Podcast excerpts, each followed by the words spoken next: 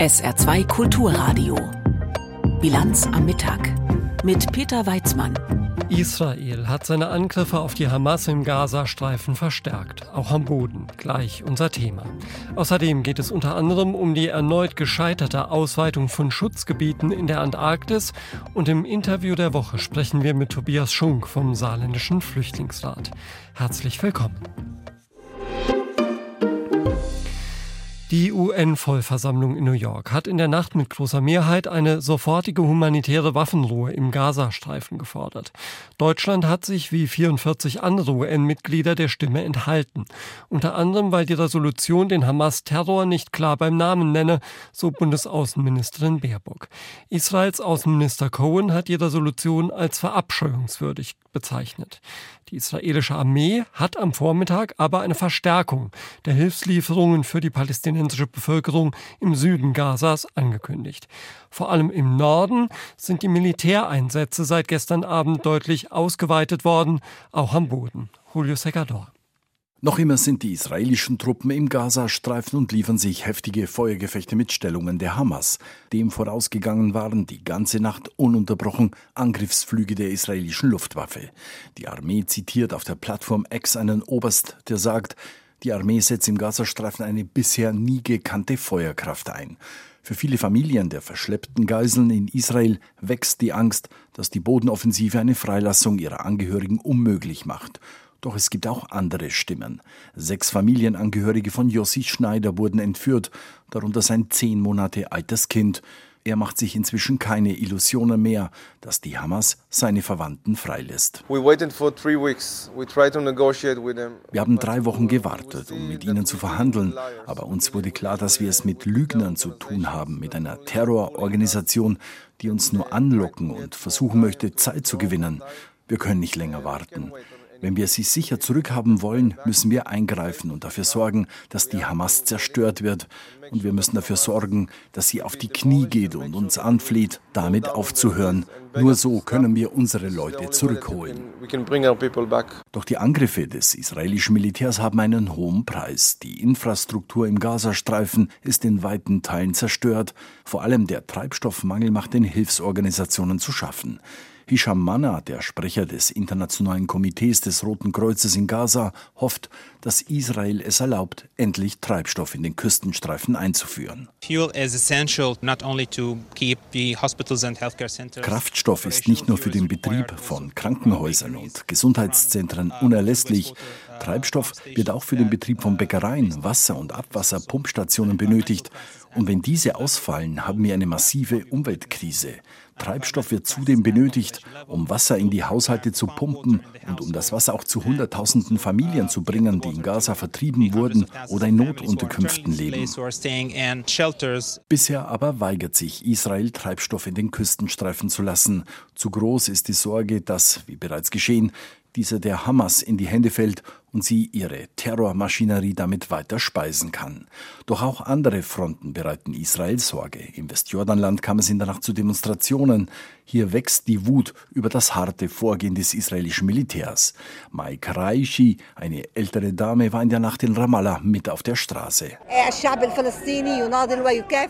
Das palästinensische Volk kämpft für sein Recht auf Selbstbestimmung, Rückkehr und Befreiung, auch gegen den Widerstand des rechtsgerichteten israelischen zionistischen Regimes, das wie der islamische Staat aussieht wir sind Menschen, die das Leben wollen.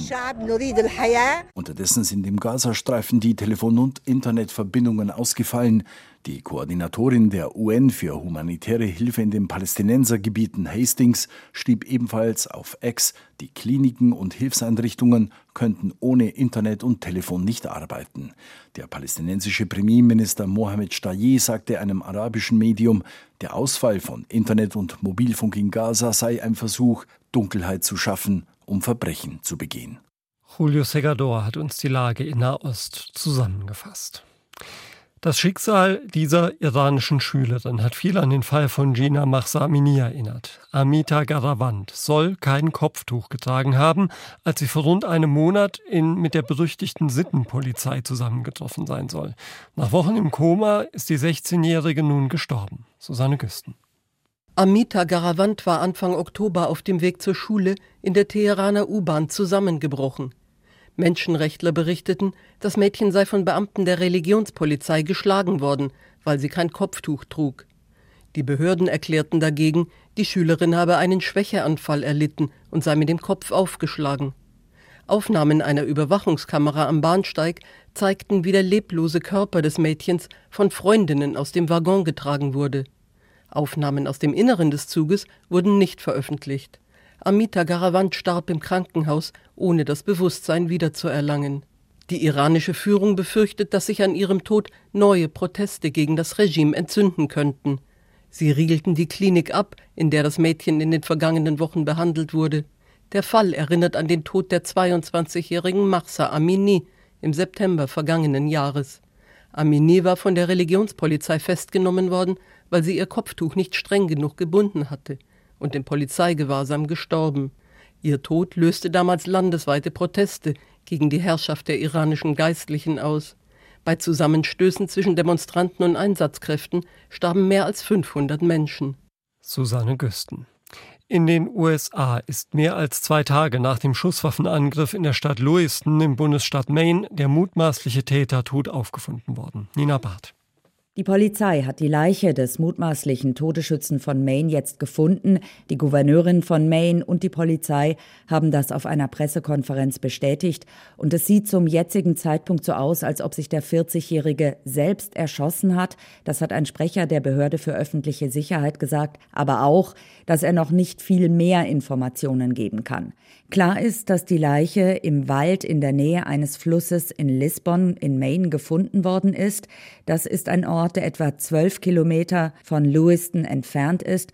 Dort sind am Mittwochabend in einem Bowling Center und in einem Restaurant 18 Menschen erschossen und 13 verletzt worden. Es war der Schusswaffenangriff mit den meisten Toten in diesem Jahr in den USA und warum der mutmaßliche Todesschütze geschossen hat, der Mann war Reservist bei der US-Armee, der offensichtlich psychische Probleme hatte, das wissen die Ermittler offenbar noch nicht. Es wird sicher noch weitere Informationen in den nächsten Tagen geben. Jetzt herrscht erstmal große Erleichterung. Der Polizeichef von Lewiston hat gesagt, ich bin froh, dass die Gefahr vorbei ist. Nina Barth war das aus Washington. Die Hiobsbotschaften zum Zustand der Antarktis reißen nicht ab. Das Meereis schmilzt rasant, die Fischbestände sind massiv überbeansprucht, tausende Pinguinküken sind wohl ertrunken und kürzlich wurde die Vogelgrippe nachgewiesen. Dennoch haben die für den Schutz der Antarktis zuständigen Regierungen entschieden, auch weiterhin keine neuen Meeresschutzgebiete auszuweisen. Zwei Wochen lang hatten sie in Australien getagt und konnten sich am Ende nicht auf gemeinsame Schritte einigen. Nina Bodewein. Große Enttäuschung überall, ob bei Regierungsvertretern, Forschenden oder Naturschützern wie Emily Grilly vom WWF. Wir hatten mit einem viel besseren Ergebnis gerechnet. Die Kommission diskutiert seit über zehn Jahren Vorschläge für geschützte Meeresgebiete und ist weit davon entfernt, ihre Verpflichtung zur Einrichtung geschützter Meeresgebiete auf dem gesamten Kontinent einzuhalten. Kamala, so die Abkürzung für die Kommission zur Erhaltung der lebenden Meeresschätze der Antarktis, besteht aus Vertretern von 26 Ländern plus EU. Einstimmigkeit ist für alle Beschlüsse geboten. Man muss sagen, dass es ganz klar eine Blockade gibt von China und Russland, sagte der deutsche Delegationsleiter Bernd Söntgerath gegenüber der ARD.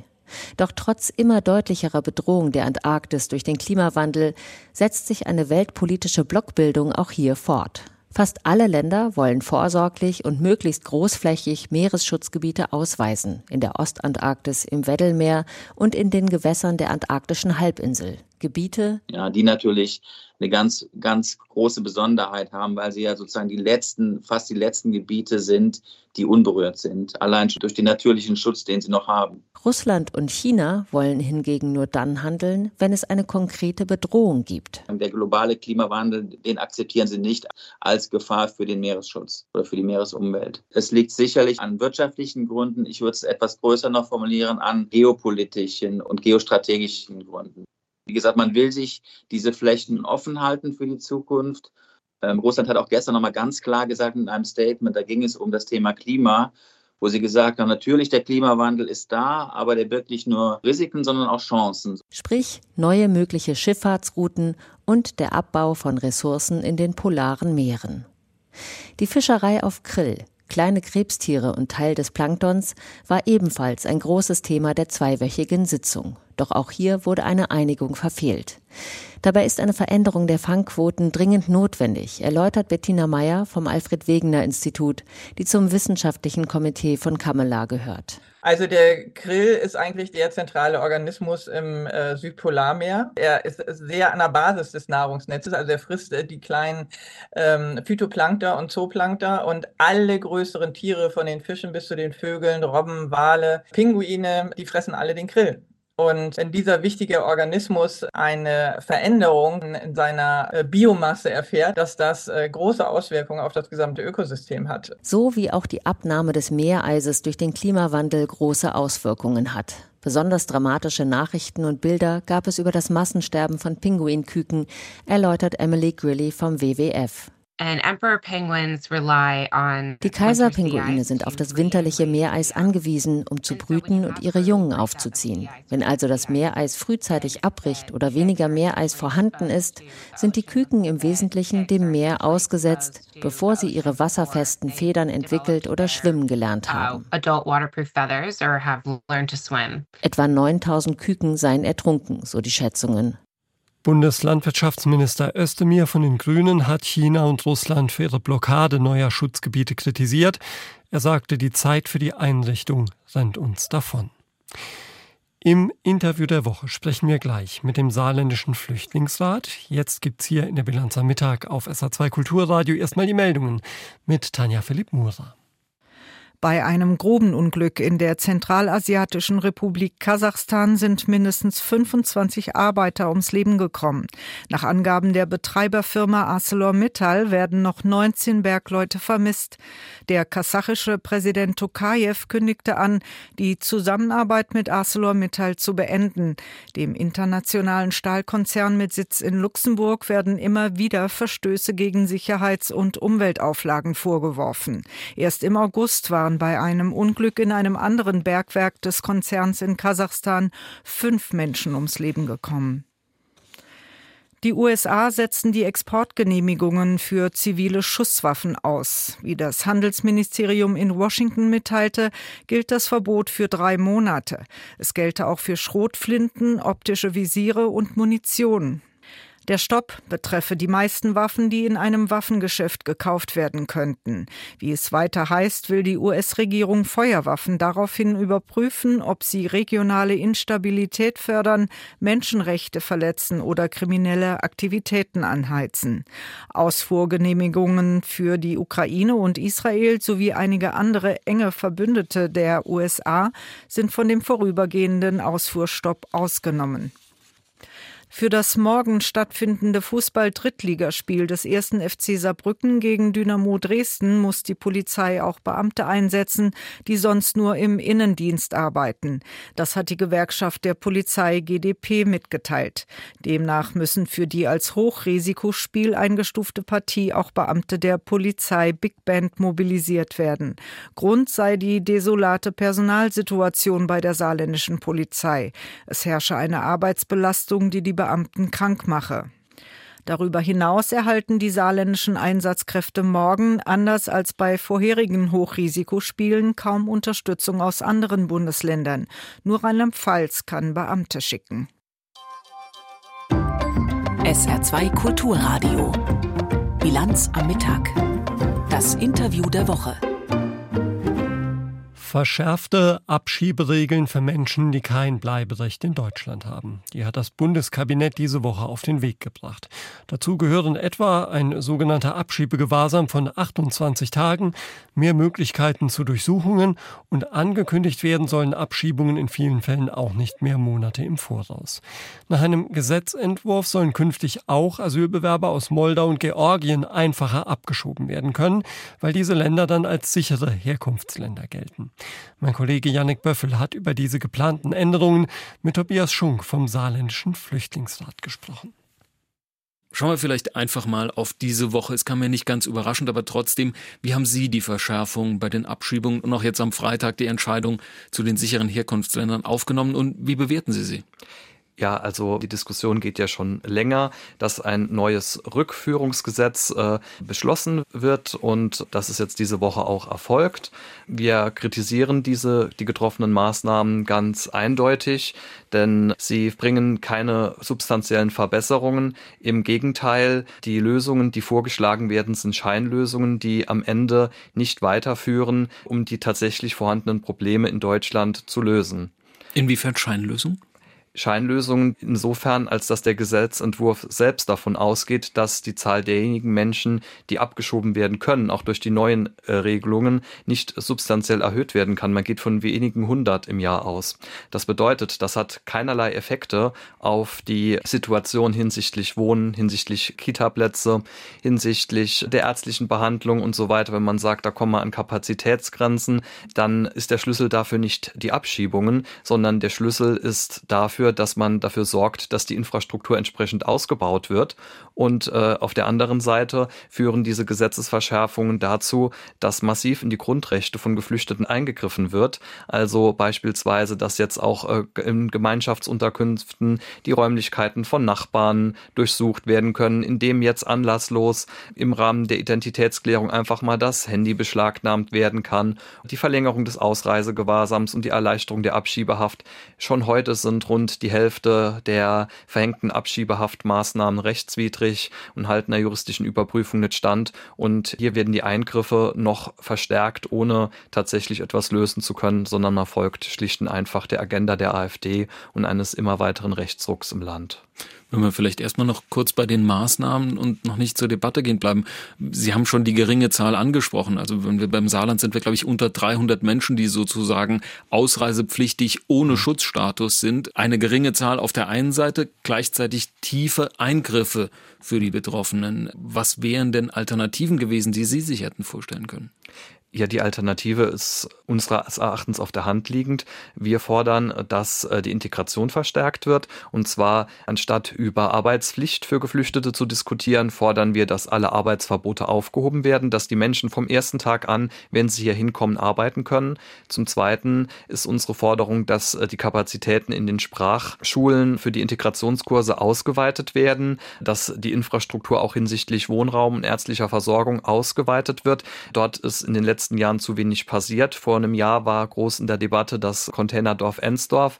Es hat gehießen, das wäre befristet. Jetzt geht es in die Verlängerung. Man wollte etwas Substanzielles unternehmen, um sozialen Wohnraum zu schaffen. Das ist unseres Erachtens auch nur nochmal unzureichend passiert in diesem Jahr, sodass es einfach an der Infrastruktur hängt. Und diese Infrastruktur ist belastet unabhängig davon, ob jetzt Deutschland das Asylgesuch anerkennt oder das Asylgesuch nicht anerkennt und unabhängig davon, ob jemand illegal oder legal einwandert oder ob die Menschen aus Syrien oder aus der Ukraine fliehen. Von daher ist der Schlüssel, dass man dort investiert und einfach die Kapazitäten dementsprechend anpasst und dass man die Kommunen vor allen Dingen stärker unterstützt, weil die Integration geschieht vor Ort in den Kommunen, von den Mitarbeitern in den Kommunalverwaltungen, die Tag für Tag sich um die Unterbringung der Menschen kümmern, über die Organisation der Zivilgesellschaft wie Kirchengemeinden oder die Wohlfahrtsverbände, die vor Ort sind, die sich um die neu ankommenden Menschen kümmern, über Vereine und Nachbarschaften, die den Menschen das Ankommen hier erleichtern.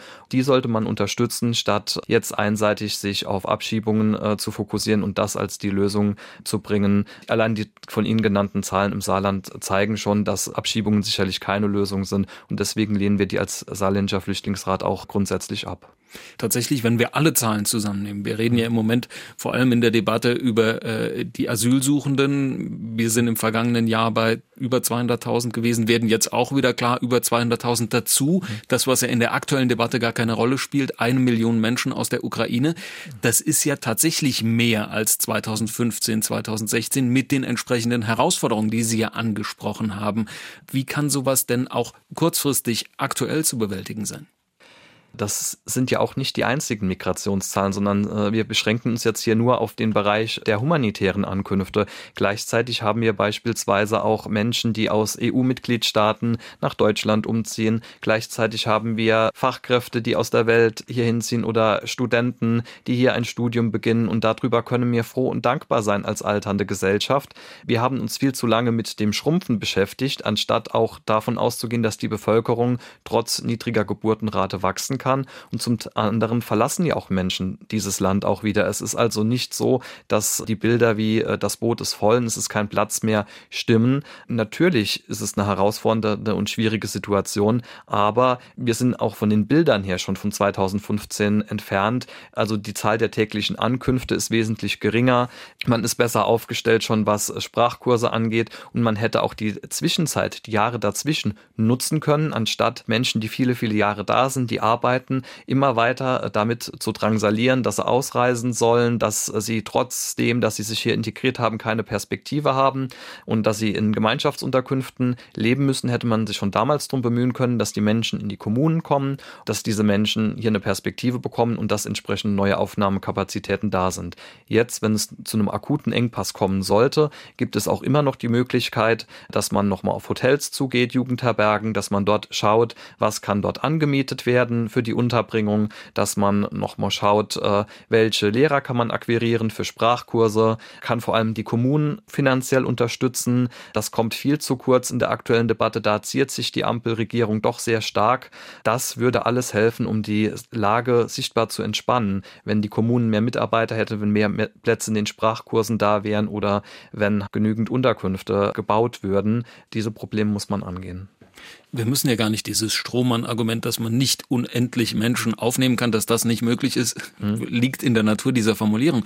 Aber trotzdem auch im Sinne aller, ja auch im Sinne derer, die zu uns flüchten, geht es ja auch um die Frage nach dem Machbaren. Wohnraum ist knapp, die Unterbringung in den Kommunen gestaltet sich schwierig. Überspitzt gesagt, braucht es nicht auch Einschränkungen bei der Zuwanderung?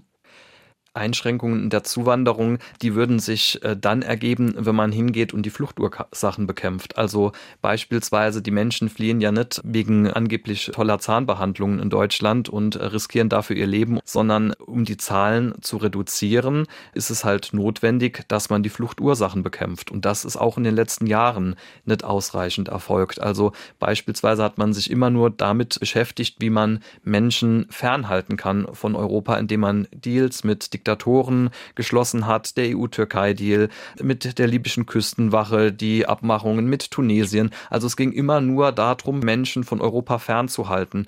Man müsste tatsächlich gucken, dass man die Krisen löst, dass man die Zahl der weltweit Geflüchteten dadurch reduziert, dass Menschen in ihrer Heimat bleiben können, dass dort die kriegerischen Auseinandersetzungen gestoppt werden, dass dort eine Perspektive herrscht und dann gelingt es uns, Migration zu reduzieren. Nur die Bemühungen gehen unserer Auffassung nach in die falsche Richtung. Man bekämpft keine Fluchtursachen, sondern Geflüchtete.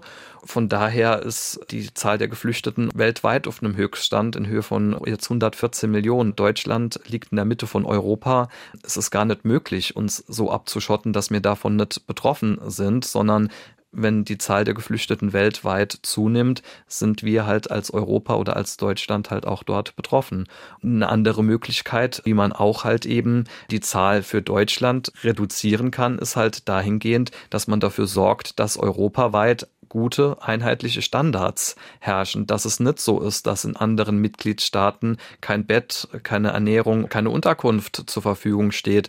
Beispielsweise Belgien bietet jetzt erwachsenen Schutzsuchenden keine Unterkunftsmöglichkeiten mehr, sofern sie alleinstehend sind und sich nicht um Familien handelt.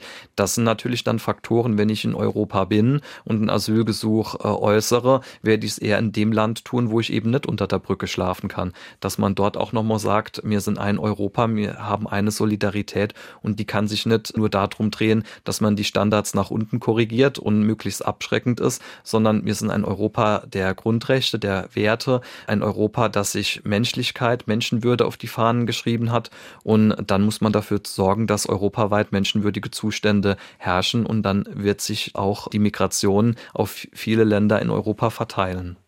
Sie sagen Fluchtursachen bekämpfen. Sie sagen aber auch gleichzeitig, die Zahl der Konflikte weltweit steigt. Fluchtursachen bekämpfen, Konflikte weltweit beenden, das ist nichts, was in zwei Jahren erledigt ist.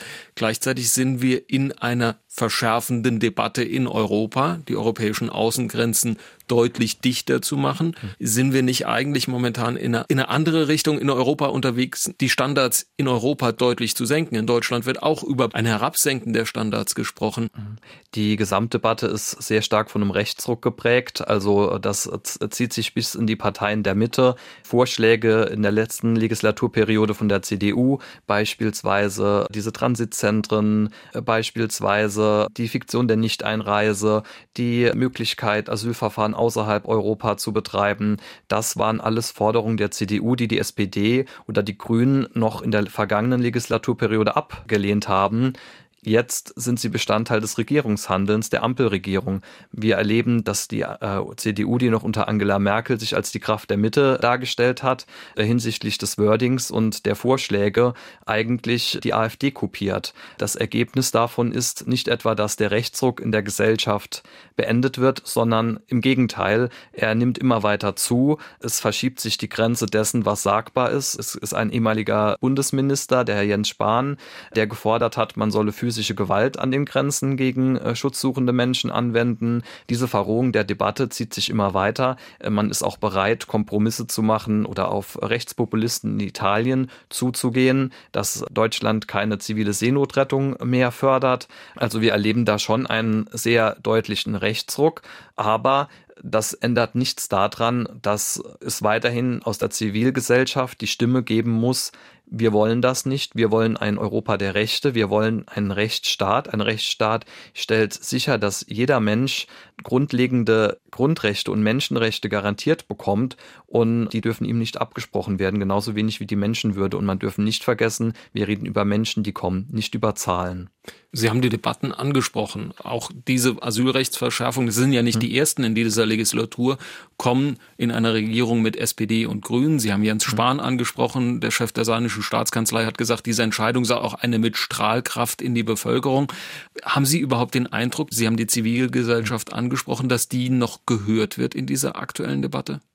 Ja, gerade im laufenden Gesetzgebungsverfahren ist die Zivilgesellschaft viel zu wenig gehört worden. Also in alter Seehofer-Manier hat äh, die Frau Faeser das durchgezogen. Man befindet sich in einem angeblichen Notstand, sodass zwischen dem Gesetzentwurf äh, findet dann immer eine Anhörung der Organisation der Zivilgesellschaft statt. Da war die Frist so kurz, dass die Wohlfahrtsverbände darauf, ähnlich wie damals schon bei Horst Seehofer, verzichtet haben, weil sie innerhalb der wenigen Stunden, wo die Frist nur gewesen ist, überhaupt nicht qualifiziert dazu Stellung nehmen nehmen konnten, sondern einfach nur sagen konnten, wir lehnen diese Verschärfungen ab. Also auf Stimmen in der Zivilgesellschaft wird nicht gehört und gleichzeitig gelingt es halt Rechtspopulisten, auf Probleme in der Gesellschaft aufmerksam zu machen. Da werden halt leider Schwache gegen Schwächste ausgespielt. Ich behaupte, das hat auch den Hintergrund, dass beispielsweise äh, Politiker nicht wollen, dass man auch die Frage stellt, wie ist Reichtum in unserer Gesellschaft verteilt, was bedeutet Solidarität in unserer Gesellschaft und was bedeutet auch Solidarität weltweit. Wir sind eine Menschheit, jeder Mensch hat grundlegende Menschenrechte und das bedeutet halt auch, dass starke Schultern mehr tragen müssen wie schwache Schultern. Aber diese Debatte will man nicht führen, sondern man geht dann lieber hin und spielt Schwache gegen Schwächste aus und versucht dort Neid zu schüren und leider fällt das auf fruchtbaren Boden. Das Verhältnis Flüchtlingsrat Innenministerium war im Saarland auch nicht immer das Beste. Wie bewerten Sie das aktuell? Ja, äh, wir können dort eigentlich keine große Entspannung feststellen in dem Verhältnis, weil der Reinhold Joost brüstet sich ja gerne damit, dass er sich mit Klaus Bullion so wunderbar versteht und für uns ist dort außer an wenigen Stellen keine große Änderung des Kurses zu erkennen, sondern es geht weiter äh, in der gleichen Richtung. Früher, als die SPD noch in der Opposition war, hat sie auch äh, sich stark gemacht gegen lange Aufenthaltszeiten im Lager Lebach hat äh, das Ende der Lebensmittelpakete gefordert, was auch deutlich kostengünstiger wäre. Jetzt in der SPD-Alleinregierung ist das alles gar kein Thema mehr. Also für uns ist dort wenig zu erkennen, äh, dass wir jetzt eine SPD-Landesregierung haben und beispielsweise keine CDU-Alleinregierung. Haben Sie die Hoffnung, dass Sie wieder mehr gehört werden, nachdem Sie eben gesagt haben, akut ist es zu wenig gewesen?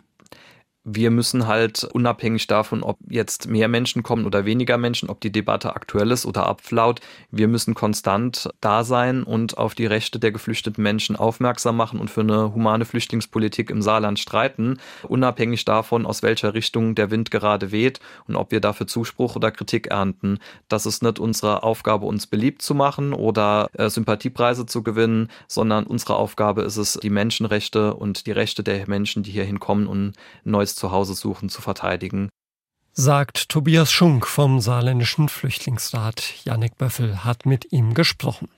Schauen wir noch auf das Wetter im Saarland. Heute wechseln sich etwas Sonne und dichte Wolken ab und dazu ziehen einzelne Schauer durch bei 11 bis 14 Grad. In der Nacht breitet sich der Regen aus.